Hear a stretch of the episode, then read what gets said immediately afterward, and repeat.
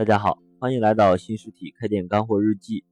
我们今天谈一下开店选址时应该如何确定租期的话题。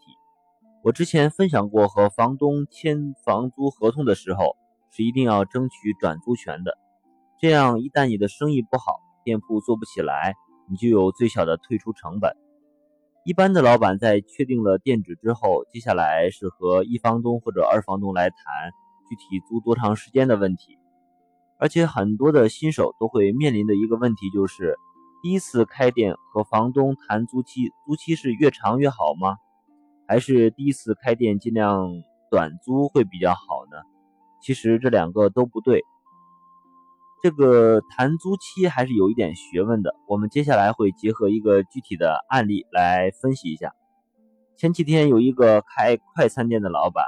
找我咨询商铺租赁合同怎么签的问题。因为他是第一次开店，听朋友给他的意见是，店面不要租太久，以便生意不好做的话可以及时的退出来。想听下我的意见。其实根据我的经验，如果你想尽量和房东谈短租的话，一般房东是不愿意租给你的，因为对于房东来讲，还是尽量喜欢稳定的租客，这样可以保证他的房租收益。另外一点就是，如果你要求租期比较短的话，和房东谈价格的时候会比较被动，一般最终的房租价格也会稍微高一点。那么这么说，租期是越长越好吗？倒也不是。不过，如果你是开一个快餐店的话，根据我的经验，建议最少要签三年的租期。如果是从别人手里转租的话，那就要看情况而定。要一定要看一下他和房东签的这个租房合同里注明的这个现在转租的这个店铺，它的到期日是多少？如果不到三年，假如还有一年半到期的话，建议直接找房东来签约，尽量把租期定到三年。根据餐饮行业的经验，一个快餐店经营需要一年半的时间就可以看到利润了。这个时候，如果你经营的比较好，但是你签的却是一个一年半的合同，这样再到再过半年还需要再续约，这个时候如果房东看你经营的不错，说不定会上调租金，这样你就会非常被动。相反，如果快餐店经营的不好，即使你在支撑半年想转租，但是这个时候也只有一年的租期，这么短的租期一般人也是不愿意接手的，也不好转手，说不好还会砸在手里。陷入进退两难的被动，所以三年对于这个快餐店来讲是一个比较合理的租期。除了这点，我给这个老板还有两点建议：第一，就是在合同中尽量把到期的时间定到年底。为什么呢？因为年底过后就是春节，一般来讲，春节期间大部分的大餐馆的生意会比较好之外，很多小的饭店的日子都不是特别好过。特别是小的快餐店，而且这个时候，假如我们不做，房东再找下家的时候，店铺也，所以我们把到期日定到年底，再找房东谈续约的话，会比在旺季的时候谈会更主动一些。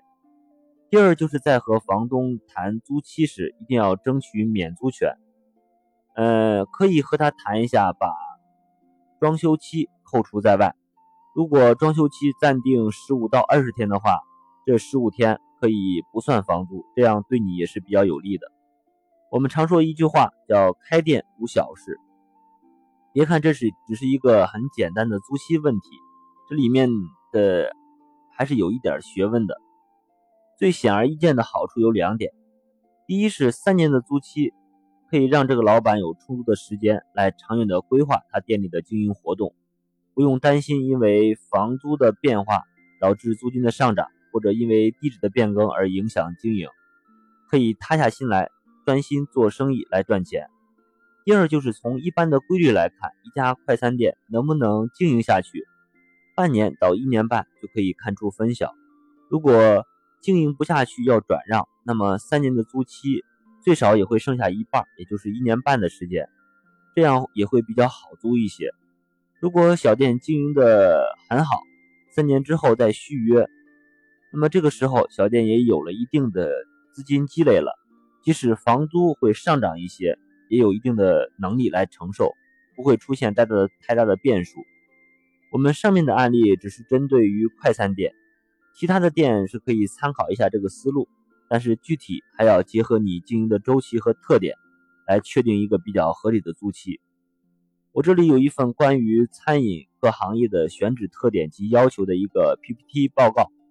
里面也有一些餐饮品牌选址的具体要求，呃，也有这些品牌对于租期的要求。关于这个报告，我已经发到了我们开店学习社群里了，建议想做餐饮的老板有机会可以好好的研究参考一下。关于更多开店的问题，大家可以加我的微信“开店日记”的全拼进行深入的交流和咨询。开店是一种修行，让我们一路同行，每天进步一点。谢谢大家。